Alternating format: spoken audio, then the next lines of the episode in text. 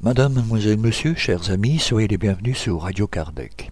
Comme promis lors de notre précédente émission, nous avons reçu le retour audio de quelques conférences présentées lors du 6e congrès de médecine et spiritualité qui a lieu à Toulouse, France, les 16 et 17 novembre 2013.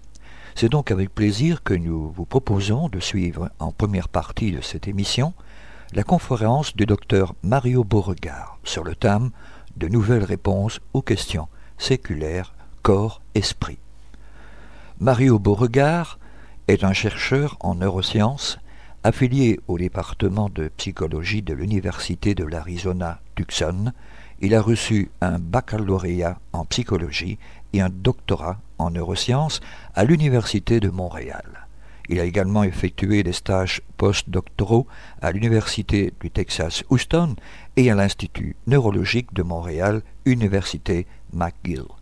Il est l'auteur de plus d'une centaine de publications en neurosciences, en psychologie et en psychiatrie.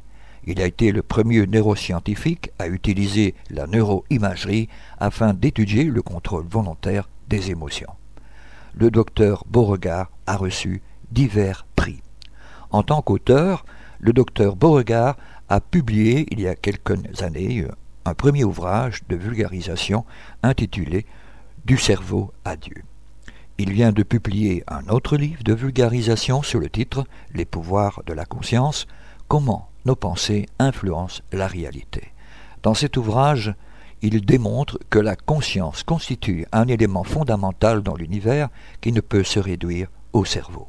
Le coffret DVD du 6e congrès de médecine et spiritualité de Toulouse est d'ores et déjà mis en vente sur le site http congrès lmsf.org. En seconde partie, nous vous ferons part d'un communiqué important de l'Union Spirit belge. Celui-ci concerne exclusivement le symposium 2014. Cette 177e émission se terminera par les séquences habituelles, à savoir l'agenda des activités spirit francophones que vous avez bien voulu nous communiquer, ainsi que les avis et annonces de nos divers partenaires. Pour rappel, il vous est possible de participer par des commentaires sur nos émissions ou pour nous proposer des sujets, vous pouvez nous laisser un message sur notre boîte vocale en formant depuis la Belgique le 04 227 60 76 ou le 032 4 227 60 76 au départ de la France et le 0 352 4 227 60 76 au départ du Grand-Duché du Luxembourg, mais aussi par mail direct envers la rédaction à l'adresse courriel radiocardec.hotmail.be ou pour vos questions via l'adresse de contact sur notre site internet radiocardec.gmail.com. Nous vous souhaitons à toutes et à tous une très bonne écoute et à bientôt. Euh, je voudrais aussi en commençant euh, remercier euh, les organisateurs pour m'avoir invité à participer à cette très intéressante et innovatrice conférence. Donc, euh, euh, je vais diviser le plan de ma présentation euh, en cinq points. Je vais commencer par introduire les principales théories au sujet des rapports esprit-cerveau, mais d'une façon très vulgarisée. et je vais par la suite présenter des données de neurosciences récentes, données d'imagerie cérébrale surtout, qui montrent que l'activité mentale exerce une influence importante au niveau de l'activité du cerveau. Par la suite, je vais introduire euh, d'autres données euh, récentes qui suggèrent que euh, la conscience peut opérer aussi de façon non locale. il y a un mode qui serait local et il y a un mode qui serait non local. Et ça, ça mène à une théorie que je suis en train de développer qui s'appelle la théorie de la psychélémentarité, qui est en train d'être évaluée par une revue scientifique majeure. Euh, donc, je vais vous présenter un, résumé finalement de tout ça, puis je vais terminer la présentation par quelques conclusions. Euh, et la plupart de ce que je vais présenter aujourd'hui, vous pouvez le trouver dans deux livres, euh, Du cerveau à Dieu et Les pouvoirs de la conscience. Donc, en commençant, je voudrais définir des concepts. Je vais parler à travers la présentation de esprit, conscience, psyché. Alors, par esprit, euh, ça réfère euh, au, terme anglais mind en, anglais. Donc, ça, réfère aux fonctions mentales, si on veut, aux processus mentaux, aux événements mentaux, des, fonctions mentales comme la perception, la mémoire, les émotions, la volonté, etc. Quand je vais parler de conscience, je vais référer surtout à l'expérience subjective euh, et également à euh, l'appréhension de soi, donc la conscience de soi. Et je vais également utiliser le terme euh, psyché. La psyché, c'est un concept qui nous vient des Grecs, qui a été utilisé beaucoup par Carl Jung. Ça réfère à la totalité finalement des processus mentaux, qu'ils soient conscients ou inconscients. Et ça inclut aussi les concepts de conscience et de soi. Donc, je vais commencer par un, espèce de tour d'horizon, si on veut, des principales théories euh, au sujet des rapports entre esprit euh, et cerveau. Alors, je vais commencer par des théories euh, matérialistes, si on veut. la première, l'épiphénoménalisme, c'est quelque chose qui a été proposé au 19e siècle par le biologiste anglais Thomas Huxley, qui était un grand ami de, Charles Darwin. Et ce que c'est, c'est finalement, c'est l'idée que toute l'activité mentale est un épiphénomène, ou si on, vous voulez, un, sous-produit de l'activité cérébrale. Donc, en d'autres termes, l'activité euh, mentale, que ce soit la pensée, une émotion, etc., de la volonté, ça ne peut pas exercer aucune influence sur l'activité cérébrale. Donc, euh, on reconnaît dans l'épiphénoménalisme que ce qu'on appelle l'esprit, ça existe, mais ça ne peut rien influencer. Euh, Huxley comparait ça euh, au sifflement de la vapeur d'une locomotive, par exemple. La vapeur elle-même ou le sifflement ne peuvent affecter la locomotive. Ah, il y a une autre théorie matérialiste qui est toujours en vogue, qui s'appelle l'éliminativisme, qui a été proposée par des des philosophes, euh, Paul et Patricia Churchland et Daniel Dennett, donc des philosophes très, très connus. Et euh, pour eux, euh, les états physiques du cerveau, finalement, il n'y a que ça. Donc, on, a l'illusion d'avoir une activité mentale, finalement, d'avoir un sentiment de, soi, d'avoir des pensées ou des émotions, etc. Tout ça est un processus illusoire. Et euh, la conscience, le libre arbitre, euh, euh, l'activité mentale, tout ça, c'est des concepts pré-scientifiques qui viennent de ce que ces philosophes-là ont appelé la, la folk psychology, la psychologie populaire, si on veut.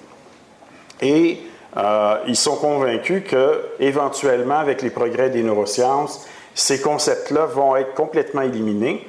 Et donc, on va pouvoir décrire l'être humain strictement en termes d'équations basées sur euh, les processus électriques et chimiques euh, dans le cerveau.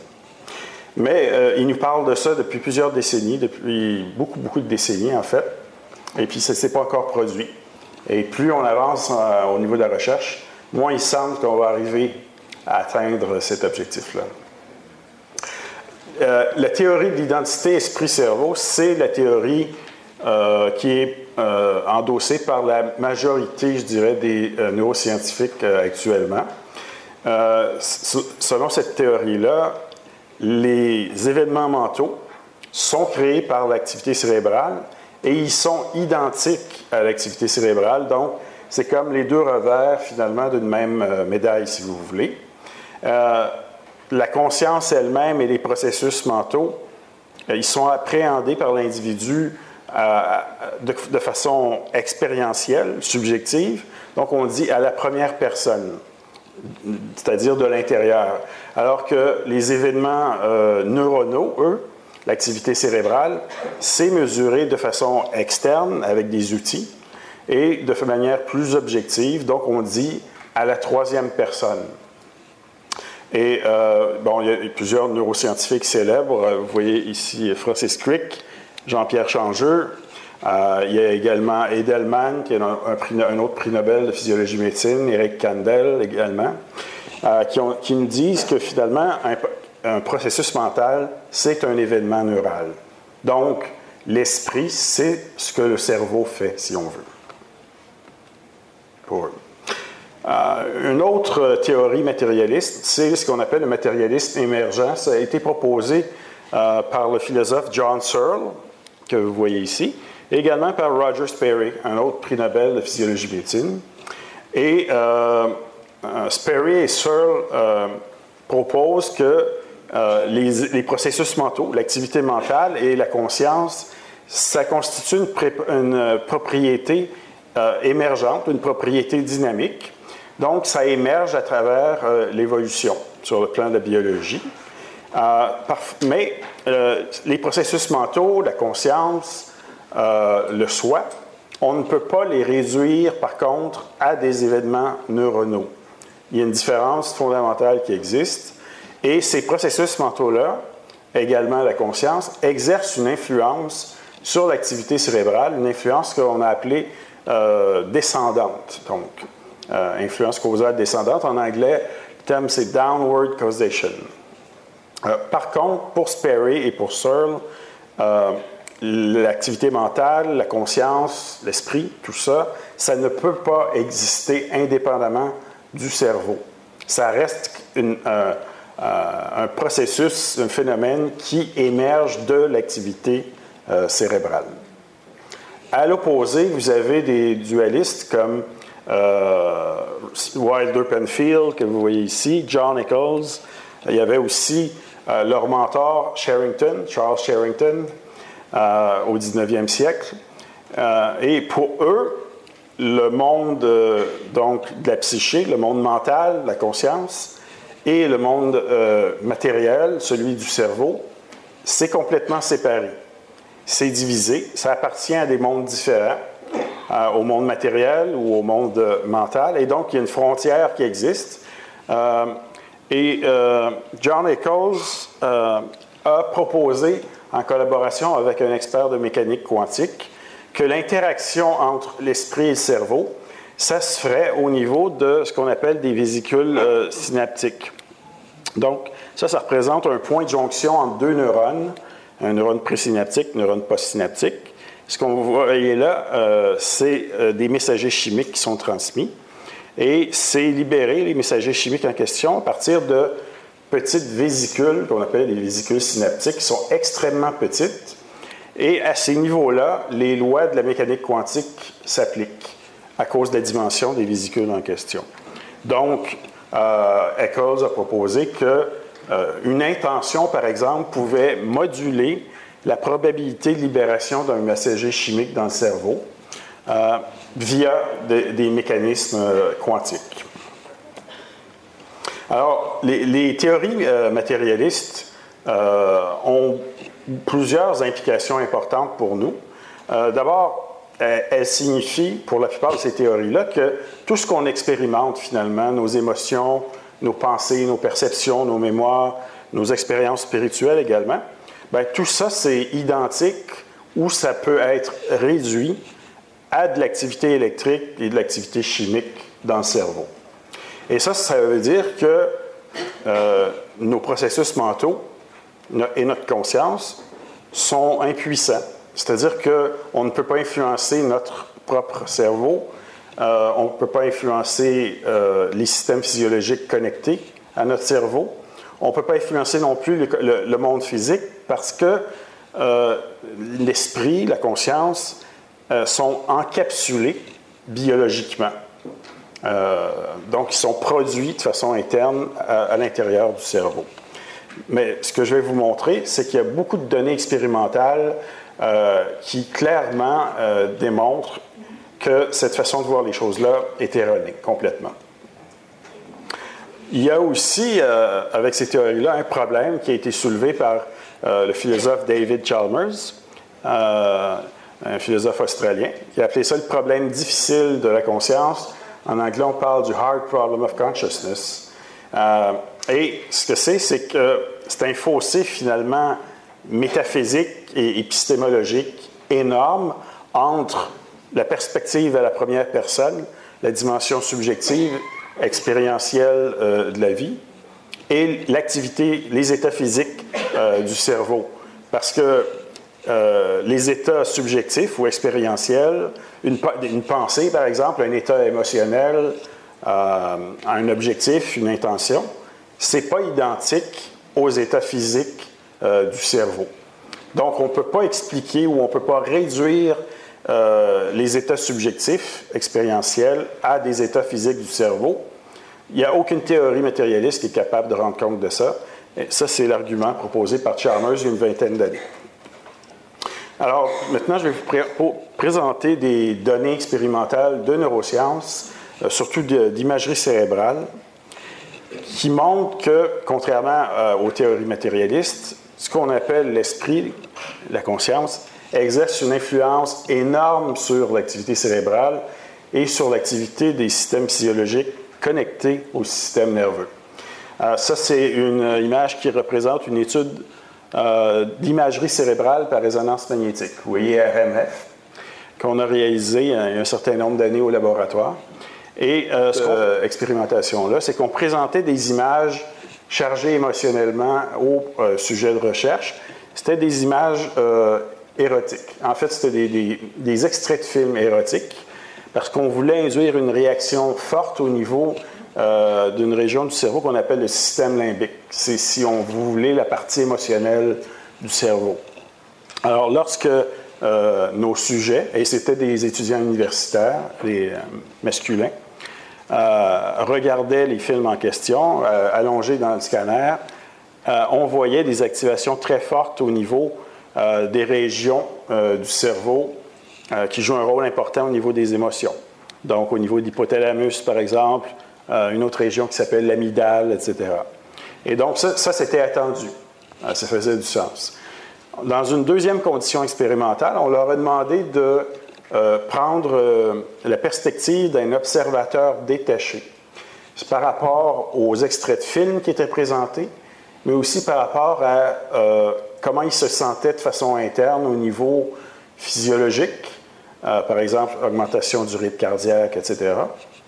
Aussi par rapport au niveau de l'expérience subjective, en anglais ce qu'on appelle le feeling. Et euh, on les a entraînés seulement 30 minutes à faire ça.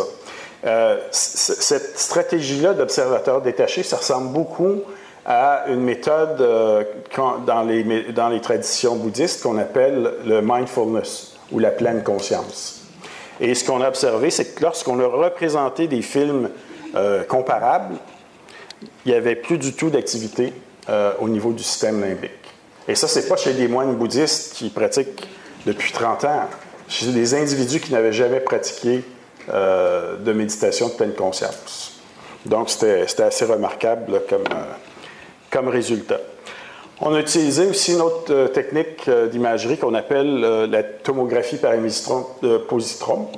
Et ce qu'on a mesuré là-dedans, c'était la, production d'un messager chimique dans le cerveau qui est la sérotonine, qui joue un rôle dans toutes sortes de fonctions, mais c'est impliqué beaucoup au niveau de la régulation des émotions et de l'humeur. C'est le messager chimique qui est le plus impliqué au niveau des troubles de l'humeur, par exemple, comme la dépression. Alors, dans cette étude-là, on a demandé à nos sujets de euh, se euh, repencher sur euh, des souvenirs de leur vie extrêmement intenses, par exemple le, moment le plus joyeux de leur vie, et d'essayer de revivre cet événement-là pendant quelques minutes. Et, on, là, on mesurait la production de sérotonine pendant ce temps-là. Et au bout d'environ 10 minutes, on a vu euh, une augmentation de production de sérotonine dans euh, certaines des régions qui font partie du système limbique, du cerveau émotionnel dont je vous parlais précédemment. Donc, très, très rapidement. On a fait exactement l'inverse aussi. On a eu, euh, utilisé une autre condition expérimentale où là, on leur demandait de, de revivre un événement extrêmement triste de leur vie et euh, on a vu le phénomène inverse, c'est-à-dire une diminution de la production de sérotonine dans euh, les mêmes régions euh, du système limbique.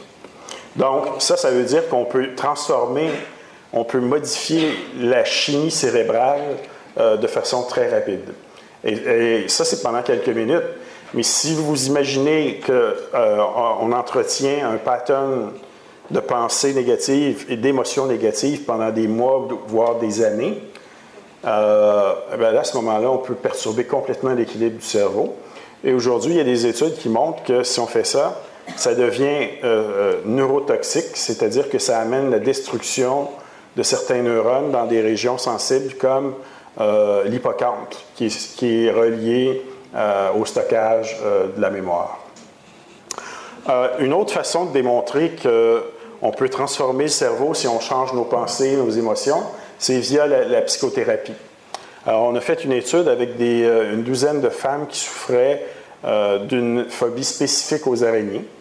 Euh, avant le début de la thérapie, elles n'étaient pas du tout capables de même toucher des images colorées euh, donc d'araignées euh, sans avoir de réaction panique. Et on les a scanographiées avant et après thérapie. Avant thérapie, on leur présentait des images, des, vidéos en fait d'araignées en mouvement.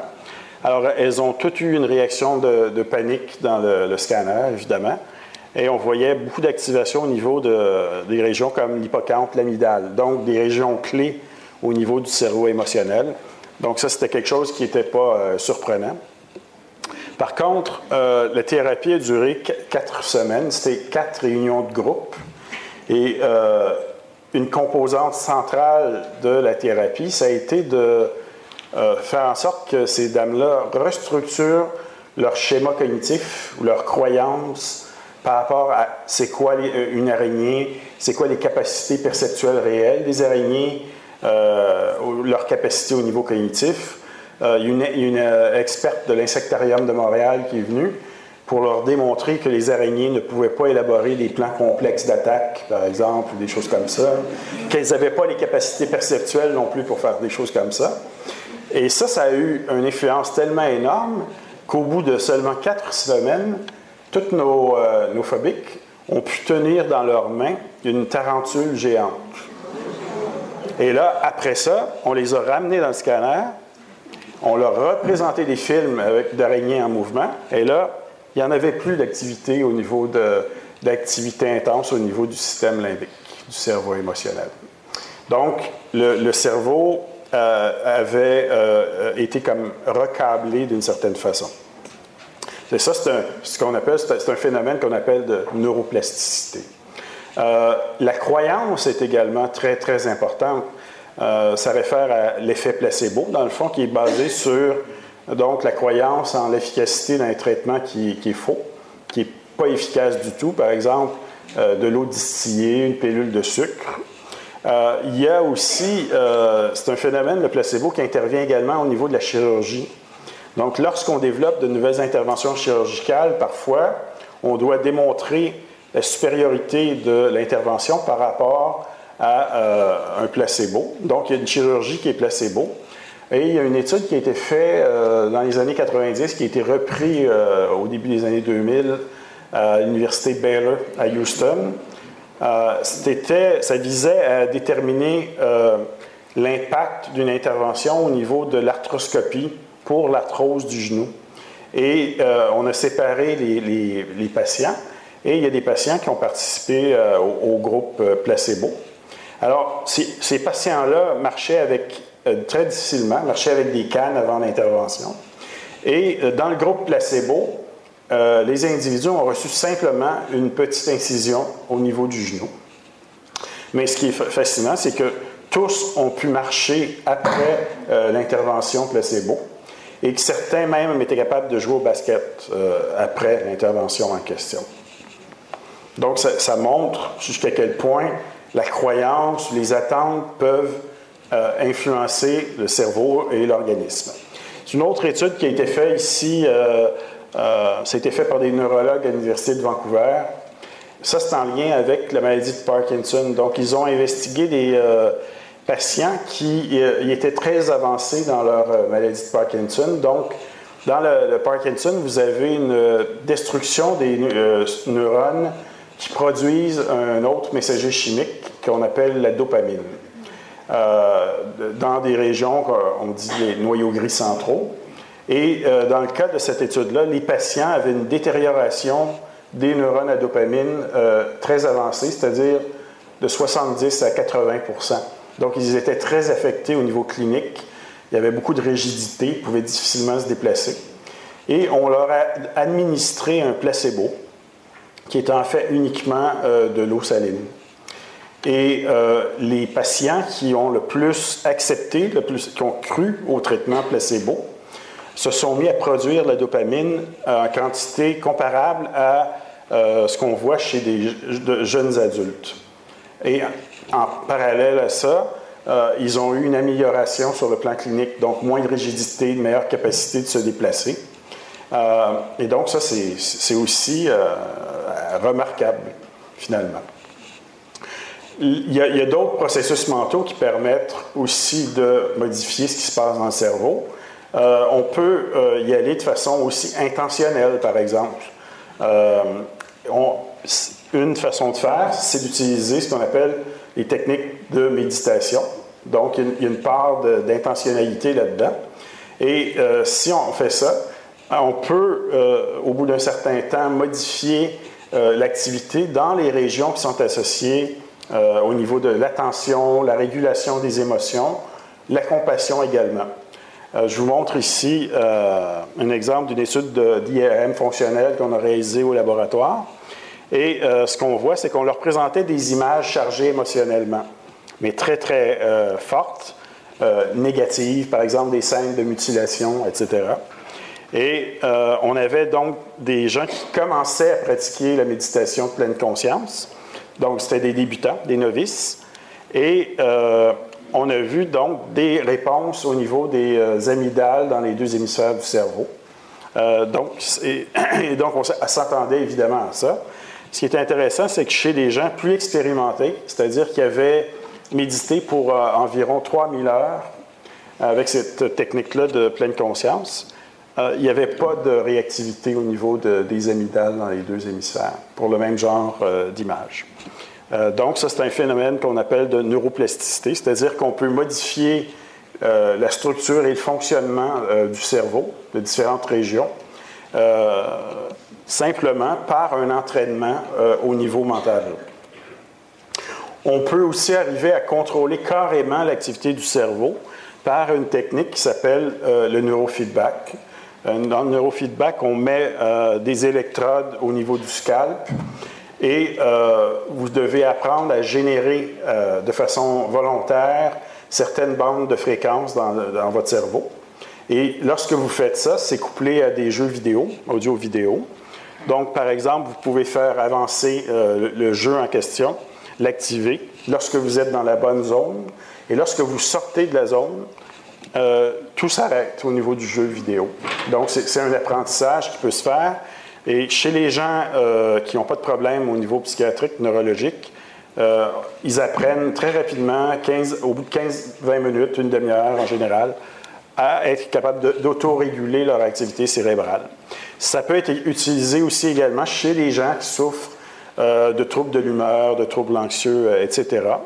Et on a fait une étude l'année dernière dans, dans, le labo qui a montré qu'au bout de quelques mois d'entraînement seulement avec ce genre de technique-là, on modifiait non seulement l'activité euh, des différentes régions, en ce cas-ci, c'était l'attention, mais euh, on pouvait aussi modifier la matière blanche et la matière grise, la densité euh, des neurones, par exemple, ou la, densité des fibres de matière blanche qui relient les différentes régions du cerveau, tout ça en quelques mois.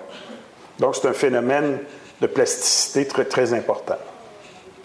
Euh, le cerveau et le système nerveux sont connectés au grand système physiologique de l'organisme. Et euh, donc, tout ça ensemble, ça constitue ce qu'on appelle un réseau psychosomatique. Et ça fait l'objet d'une discipline qui est appelée psychoneuroimmunologie. Donc, elle étudie les interactions entre ce qui se passe au niveau euh, mental et également au niveau des, du système nerveux, immunitaire, endocrinien. Et euh, ce qu'on sait, ce que, cette discipline-là a démontré, c'est que ces grands systèmes physiologiques-là communiquent en permanence via des messagers chimiques euh, qui sont considérés dans ce cas-ci comme des substances euh, informationnelles. un exemple de, de, messager chimique, c'est ce qu'on appelle des neuropeptides, par exemple. Donc, les neuropeptides, on les retrouve au niveau du cerveau, mais on trouve des récepteurs aux, neuropeptides au niveau des systèmes endocriniens, au niveau du système immunitaire, etc., un peu partout dans l'organisme. Et ça, ça veut dire que vos pensées, vos émotions, vos croyances, etc., peuvent influencer via le système nerveux l'activité de ces systèmes-là. Système immunitaire, par exemple. Donc, il y a beaucoup d'études, de plus en plus, qui montrent que euh, les émotions positives, par exemple, stimulent l'activité du système euh, immunitaire et, à l'opposé, des pensées ou des émotions négatives vont euh, entraîner une diminution d'efficacité du système immunitaire. Il y a aussi des données récentes qui indiquent que cette action-là pourrait aussi aller au niveau de, des gènes, donc l'expression des gènes. Alors, il serait possible d'activer ou d'inhiber certains gènes reliés au comportement, aux émotions, simplement par certaines pensées, euh, certaines croyances, certaines émotions. Ça m'a euh, mené à proposer un modèle théorique il y a quelques années justement, euh, que j'ai appelé modèle de transduction psychoneurale, c'est-à-dire que tout ce qui se passe au niveau mental, euh, les perceptions, les émotions, les croyances, les intentions, les pensées, etc., c'est, ça amène une modification soit au niveau électrique, soit au niveau chimique de l'activité cérébrale. C'est ce que j'appelle la transduction, si vous voulez. Donc, c'est une, euh, c'est une traduction d'une forme de langage à un autre. Donc, si on veut, de façon métaphorique, du mentalais à du neuronois. Euh, et les systèmes physiologiques euh, importants de l'organisme sont tous connectés au système nerveux, comme je le disais. Donc, tout ce qui se passe à ce niveau-là peut avoir une influence au niveau des systèmes immunitaires, endocriniens, et même, comme je le disais, au niveau de l'expression des gènes. Je vais vous parler maintenant du concept d'esprit euh, non local, parce que jusqu'à présent, on a parlé plus d'une action euh, locale euh, au niveau mental, mais il y a aussi d'autres études qui montrent que il y a, la conscience peut exercer une action qui est non locale. Un domaine de recherche qui montre ça, c'est la recherche au niveau des phénomènes psy. Alors, au, au cours des dernières décennies, il y a eu des milliers d'études scientifiques qui ont été réalisées. Et euh, statistiquement, ces études-là montrent la réalité des phénomènes psy. Des phénomènes comme par exemple la, télépathie, qui, semble être euh, un échange mental d'informations, si vous voulez. Euh, mais il y a d'autres phénomènes comme des interactions mentales à distance, soit avec des systèmes physiques, comme des générateurs de nombres aléatoires, je vais y revenir un peu plus tard, ou soit avec des systèmes biologiques, des systèmes vivants, euh, ça peut être donc des enzymes, des bactéries, des plantes, des animaux euh, ou d'autres êtres humains également. Merci.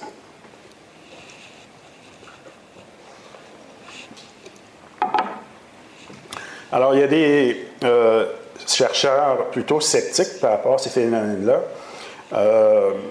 qui ont eu des doutes et les chercheurs dans le domaine de la recherche psy ont répondu à ces sceptiques-là à l'aide de ce qu'on appelle le concept de méta-analyse. Donc, c'est-à-dire que la dispute apporte au niveau de l'ampleur du phénomène. Donc, dans quelle mesure ces phénomènes-là sont faibles, existent, ou, euh, bon, c'est plutôt illusoire.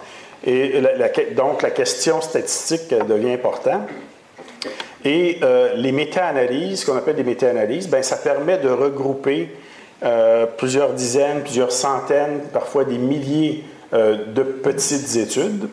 Et de cette façon-là, on peut arriver à déterminer l'ampleur réelle d'un phénomène. Et ça, c'est utilisé dans toutes les disciplines scientifiques, pas juste au niveau euh, de la recherche sur le psy. les sceptiques ont soulevé aussi un autre problème potentiel qu'on a appelé le problème du tiroir classeur, c'est-à-dire que ça, ça réfère aux études euh, hypothétiques qui auraient été réalisées par des chercheurs dans le domaine du psy, mais qui euh, n'auraient pas été publiées parce que euh, ces études-là auraient mené à des résultats négatifs. Alors, les méta-analyses permettent aussi donc d'évaluer combien d'études négatives on aurait besoin pour annuler les effets des études positives qui ont été publiées dans la littérature. Alors, pour ce qui est de, la télépathie, par exemple, on a, utilisé dans les dernières décennies un protocole qui s'appelle euh, le Gansfeld. Donc, c'est une technique de privation sensorielle qui amène un état altéré de conscience euh, léger, euh, mais qui est agréable.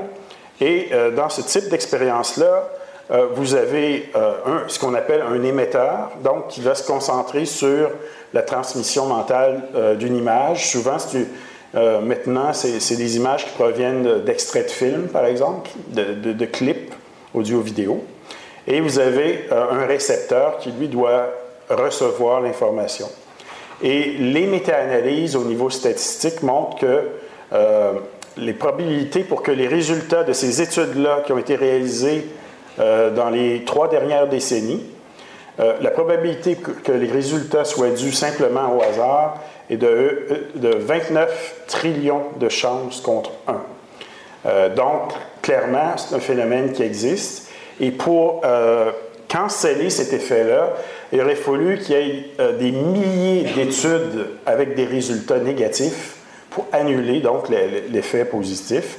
Et étant donné qu'il y a peu de chercheurs dans ce domaine-là, il y a Dean Radden, qui est très connu, qui est associé au domaine, qui a calculé que euh, c'était euh, très peu réaliste de penser que autant d'études négatives auraient pu être réalisées au cours des dernières décennies. Euh, il y a également des méta-analyses qui ont été faites pour les interactions mentales à distance avec des systèmes physiques, par exemple des générateurs de nombres aléatoires. J'en ai parlé. Donc, des générateurs de nombres aléatoires, en fait, c'est des circuits électroniques qui produisent des milliers de, de bits aléatoires par seconde donc, ils produisent des séries de 0 ou de 1. Et dans ce genre d'études-là, euh, typiquement, on demande euh, au sujet d'influencer mentalement euh, les résultats du générateur de nombres aléatoires pour qu'il produise soit davantage de 0 que de 1 ou exactement l'inverse. Et ce phénomène-là a été étudié pendant quelques décennies au laboratoire PAIR, donc le Princeton Engineering Anomalies Research euh, Laboratory. Ça, c'était à Princeton, à l'Université de Princeton. Et euh, ils ont conduit une méta-analyse qui euh, englobait plus de 800 études. Et ils ont trouvé une probabilité donc, de 35 milliards contre 1. donc, les, les, résultats de toutes ces études-là ne semblent pas être dus au hasard. Et dans ces études-là, ce qu'on demandait euh, au sujet, c'était soit de produire, donc, euh, faire grimper la courbe au-dessus des attentes du hasard ou la faire descendre en dessous euh, des attentes du hasard, comme ici, par exemple. Donc, produire plus de zéro que ce que l'appareil va générer de façon normale. qui ça, c'est la distribution normale. Donc, vous pouvez aller au-dessus des attentes du hasard ou vous pouvez aller en dessous des attentes du hasard. Et euh, on trouve des effets robustes sur le plan statistique lorsqu'on regroupe plusieurs études ensemble. On peut aussi, semble, euh, semble-t-il, influencer à distance euh, mentalement des systèmes biologiques, des systèmes vivants. Donc, chez les êtres humains, on a mesuré, par exemple, l'activité de certaines enzymes de façon in vitro, l'activité aussi de euh, ce qu'on appelle l'hémolyse, donc qui est la, destruction des globules rouges euh, qui libèrent de l'hémoglobine. Euh, on a mesuré la réponse électrodermale, qui est ça, ça c'est un index de réactivité émotionnelle. Donc, on mesure ça à l'aide d'une électrode qu'on met sur la peau. On a aussi mesuré l'impact d'une intention mentale à distance au niveau des taux de croissance des plantes. Et donc, il y a des centaines d'études qui ont été faites avec ce genre de paradigme-là. Et euh, on a trouvé des résultats de, probabilité de 100 milliards contre 1. Euh, donc, euh, la probabilité que ces résultats-là soient dus au hasard de 1 contre 100 milliards. Donc, on peut aussi affirmer maintenant, après plusieurs décennies de recherche dans ce domaine-là, qu'il est possible d'influencer à distance des systèmes physiques ou des systèmes biologiques. Maintenant, je voudrais vous parler rapidement d'expériences de, mort imminente, ou EMI.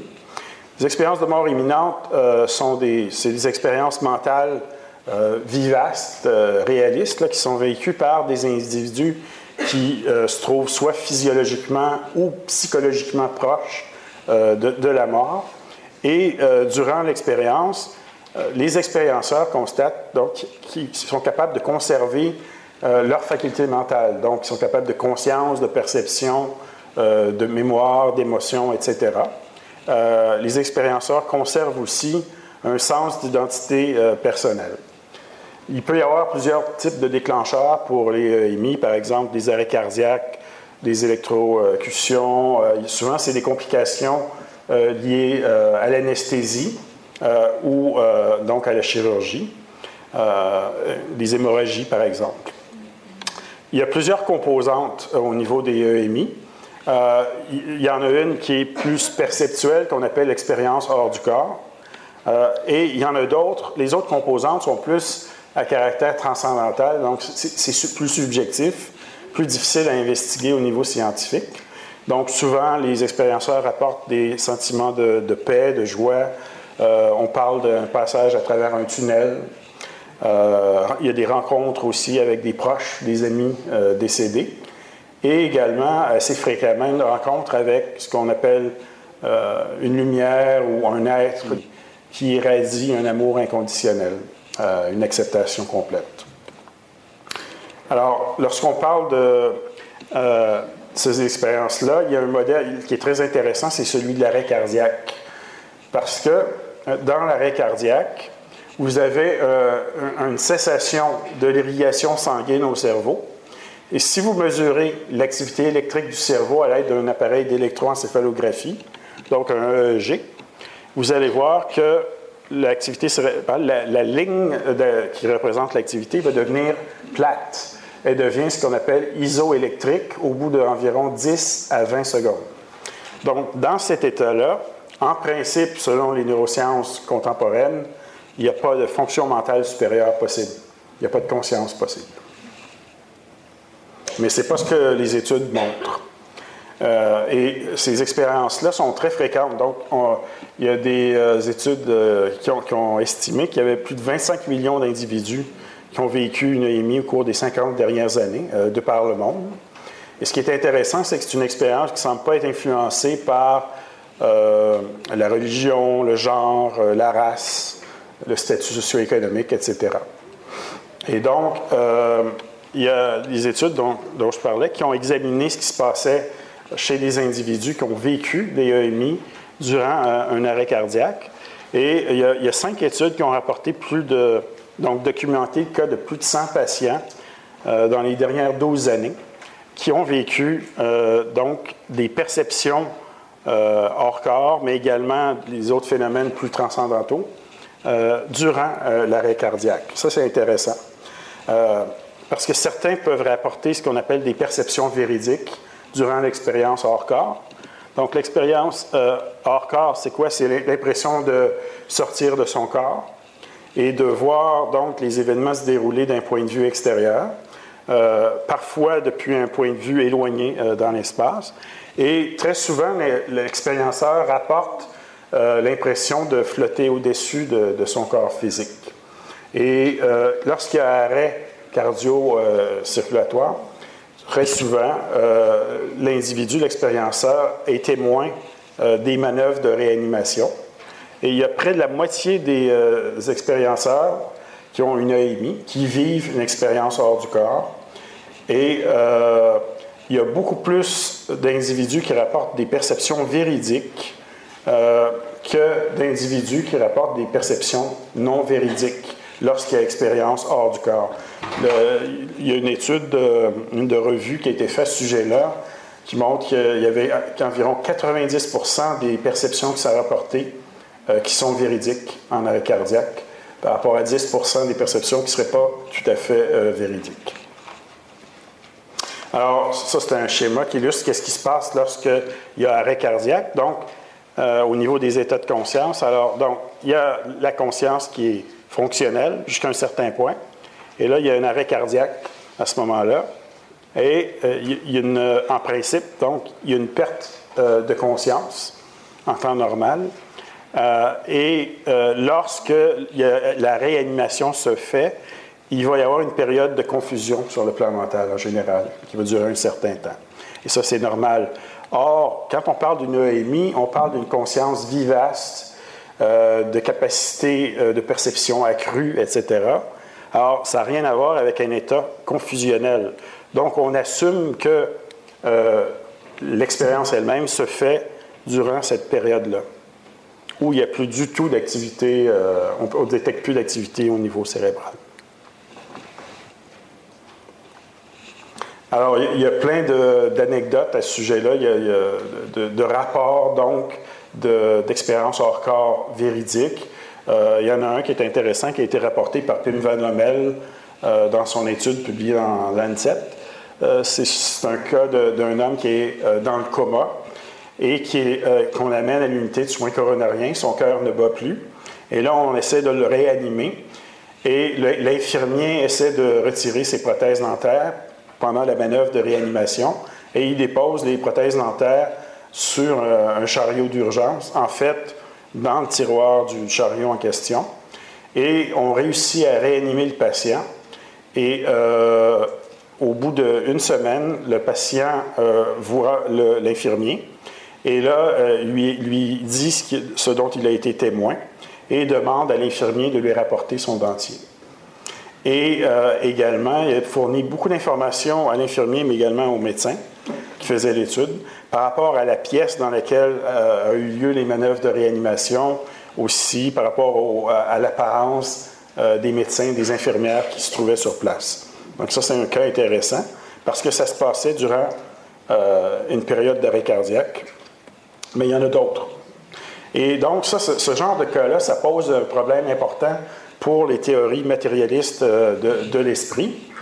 Euh, euh, il y a des, défenseurs des théories matérialistes oui, argumentent que même si on ne voit pas d'activité électroencéphalographique, il pourrait y avoir une activité résiduelle. mais ce qu'on sait, c'est que la forme d'activité électrique qui est nécessaire pour produire l'activité mentale consciente, elle est clairement abolie euh, durant un, arrêt cardiaque. Euh, bon, je voulais vous parler, il y a d'autres euh, données qui vont dans le même sens, donc qui remettent en question le paradigme matérialiste, comme l'effet de l'observateur en physique quantique, qui montre que lorsqu'il y a des particules qui sont observées, donc il y a une influence par l'observateur, c'est-à-dire le physicien et la méthode d'observation ça influence finalement le résultat de l'expérimentation. C'est un autre phénomène qu'on pourrait dire euh, non local. Euh, au niveau de la théorie de la psychélémentarité, finalement, si on met toutes ces données-là empiriques ensemble, qu'on combine ça à la physique quantique, ça m'amène à faire un certain nombre de postulats. Euh, par exemple, que ce que j'appelle la psyché, c'est un, finalement euh, un aspect de l'univers qui est aussi primordial et irréductible. On ne peut pas le, réduire au monde physique. C'est aussi primordial que l'espace-temps, euh, la matière et euh, l'énergie, parce qu'il ne peut pas y avoir de concept de réalité. On ne peut pas avoir d'expérience subjective sans conscience, par exemple.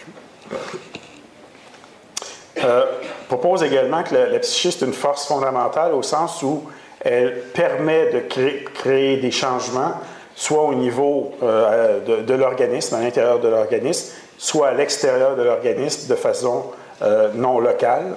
Donc, c'est une force extrêmement importante euh, dans notre univers. Et je propose également que la psyché et le monde physique sont interconnectés à un niveau fondamental. Donc, ils semblent être séparés à un certain niveau, mais ce n'est qu'une apparence, donc c'est illusoire parce que fondamentalement, ils sont euh, profondément euh, unis, profondément connectés. Et c'est ce qui permet donc à la psyché d'être capable d'influencer euh, des phénomènes physiques, des phénomènes biologiques. je propose également que la psyché n'est pas produite par le cerveau. Et par rapport à ça, donc, le cerveau agirait comme une interface, c'est-à-dire et un filtre. Donc, un, filtre au sens où, normalement, il empêche certains états de conscience plus altérés et une expansion de conscience, si on veut. Donc, on pourrait le comparer à un, téléviseur, si vous voulez. Donc, le téléviseur reçoit des signaux électromagnétiques qui sont convertis en images et en son. Si on altère les composantes électroniques du poste euh, télé, on peut amener une distorsion au niveau de l'image et du son. Euh, et on va affecter la capacité du téléviseur à recevoir ou à décoder les signaux.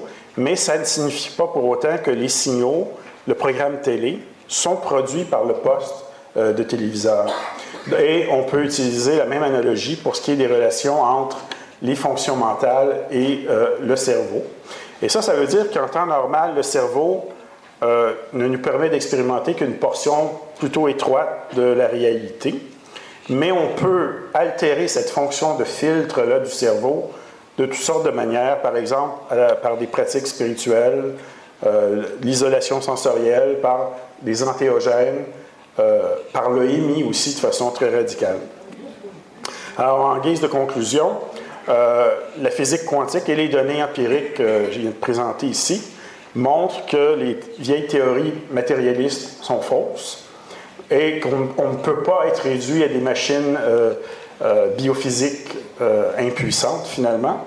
Et donc, il est temps de reconnaître le rôle fondamental qui est joué par la psyché, la conscience, d'intégrer cet aspect-là fondamental et irréductible de la réalité à ce que j'appelle une vision post-matérialiste du monde. Je vous remercie pour votre attention. Chers amis, restez à l'écoute. Nous reprendrons la suite de cette émission juste après cette première pause musicale.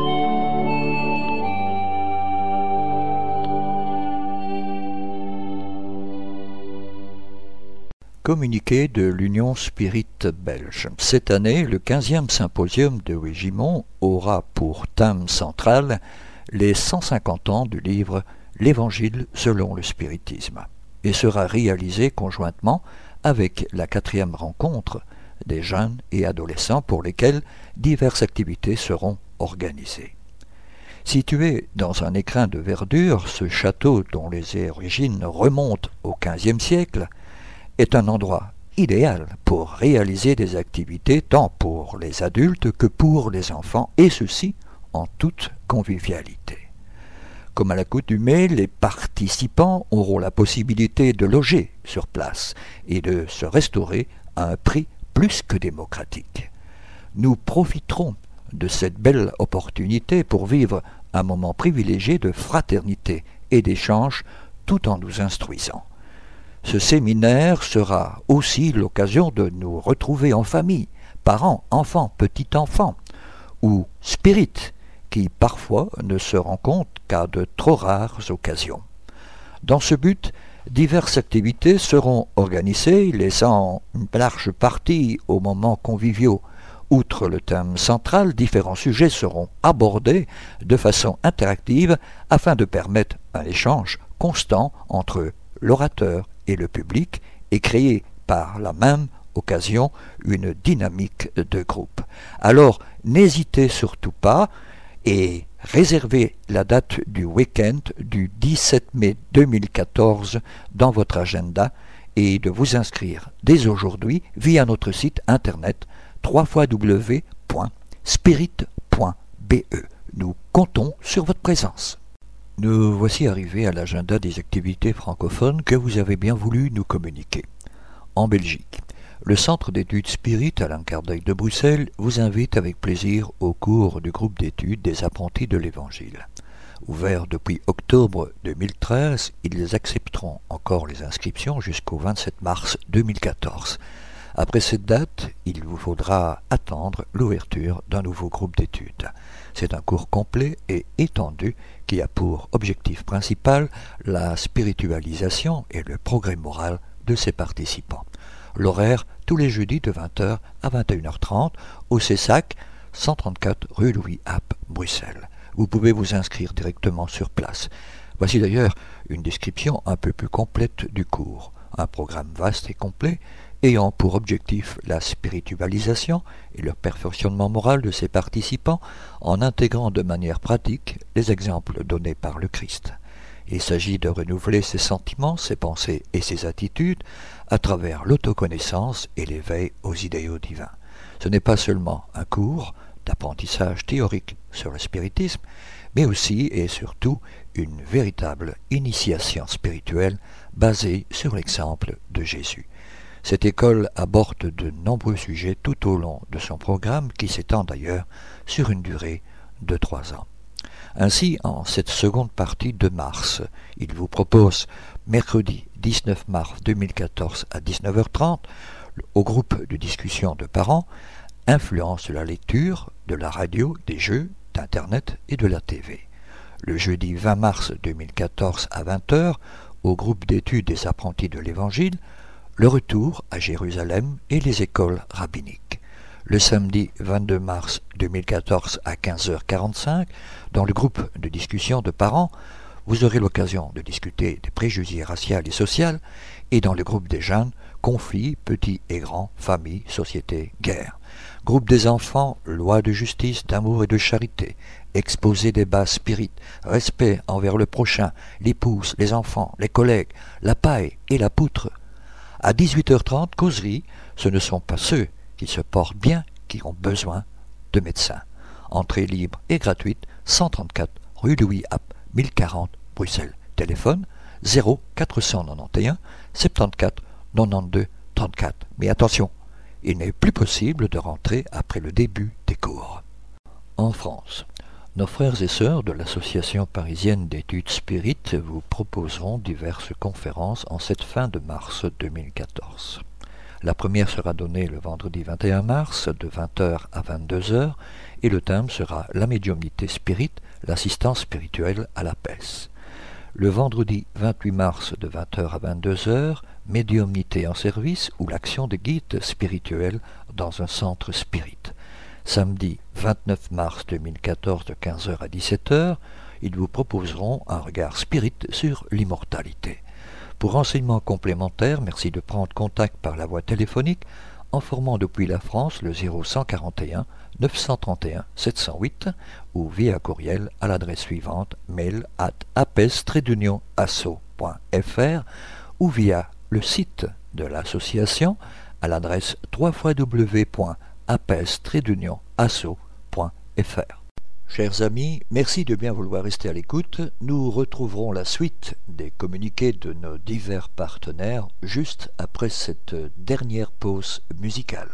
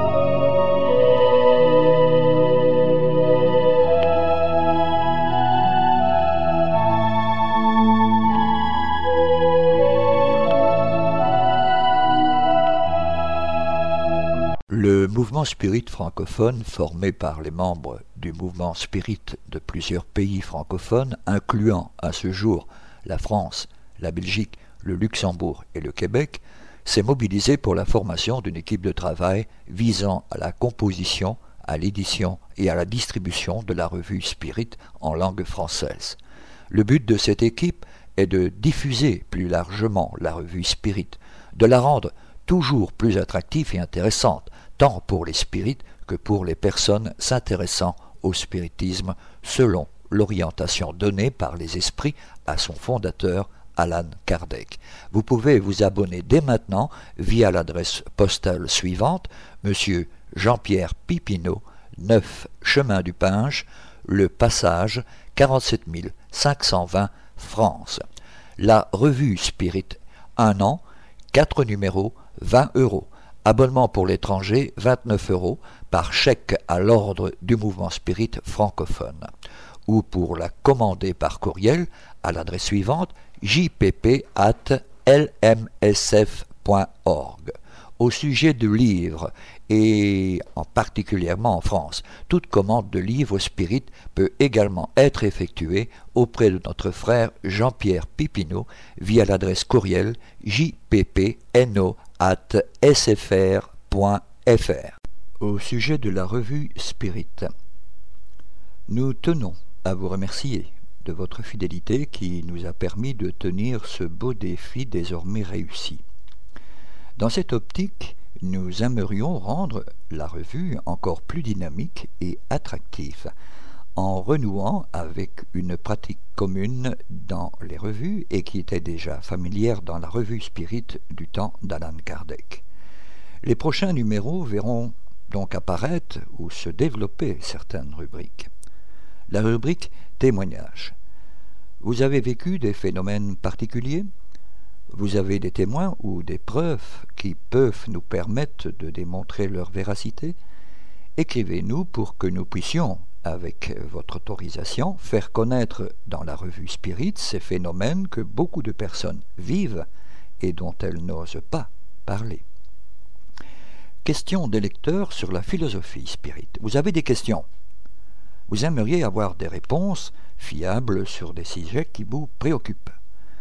Écrivez-nous et nous vous ferons un plaisir de vous répondre tout en faisant profiter les lecteurs de celles-ci, anonymement ou non, suivant votre volonté. Il en est de même, d'ailleurs, pour Radio Kardec. Boîte à idées. Vous avez des propositions qui, selon vous, amélioreraient la revue Spirit. Vous avez des vues que vous aimeriez partager sur le mouvement Spirit vous aimeriez faire avancer une idée, là aussi, écrivez-nous. Nous nous occuperons de la faire parvenir aux personnes intéressées, en plus de la partager éventuellement avec le reste des lecteurs. Lu dans la presse. Vous avez un livre à soumettre à la lecture du comité de rédaction de la revue Spirit. Vous venez de lire un article dans le journal qui vous interpelle. Vous voulez diffuser un article intéressant pour promouvoir le spiritisme, transmettez-le nous avec vos commentaires éventuels. Rubrique nationale et internationale. Vous avez des événements en rapport avec le spiritisme à promouvoir. Vous êtes témoin d'événements liés au mouvement spirit près de chez vous. Vous avez assisté à des conférences ou des manifestations liées de près ou de loin au spiritisme. Vous avez des photos et des impressions. Annoncez-les pour les uns et pour les autres, faites-les partager avec nos lecteurs le comité se réservera toujours le droit de sélectionner les articles les plus intéressants, au vu du respect de la philosophie spirit, mais aussi du nombre de pages de la revue. Le comité de rédaction pourra ne pas donner suite à certaines propositions s'il estime que le doute existe quant à la véracité ou l'interprétation de phénomènes vécus ou proposés. À vos plumes donc. Envoyez un mail de prise de contact à info lmsf.org ou écrivez-nous à notre adresse pour le courrier des lecteurs, Union Spirit Belge, courrier des lecteurs de la revue Spirit, 43 rue Maguin à 4000 Liège, Belgique. Merci. Notre émission se termine donc ici. Pour rappel, notre démarche est de mieux faire comprendre le spiritisme. L'étude des ouvrages d'Alan Kardec est fondamental, voire indispensable pour une bonne compréhension de la philosophie spirite. Nous sommes donc à votre disposition pour répondre aux questions que vous vous posez ou que la lecture des ouvrages d'Alan Kardec vous suggère. Vous pouvez également poser vos questions par email de manière tout à fait anonyme si vous le souhaitez à l'adresse radio at spirit avec s.be. Nous y répondrons avec plaisir. Notre répondeur téléphonique, le 0032 4 227 60 76, est également à votre disposition si vous souhaitez laisser vos questions. Si par contre vous préférez nous écrire, nous répondrons à vos demandes lors de l'une de nos prochaines émissions. Vous pouvez envoyer votre courrier à l'attention du président de l'Union Spirit Belge, M. Jean-Paul Évrard, 43 rue Maguin à 4000 Liège, Belgique, ou votre demande d'information sur un thème précis directement auprès du coordinateur des émissions, M. Gérard Donny, radiocardec at hotmail.be. Merci de votre attention et à bientôt.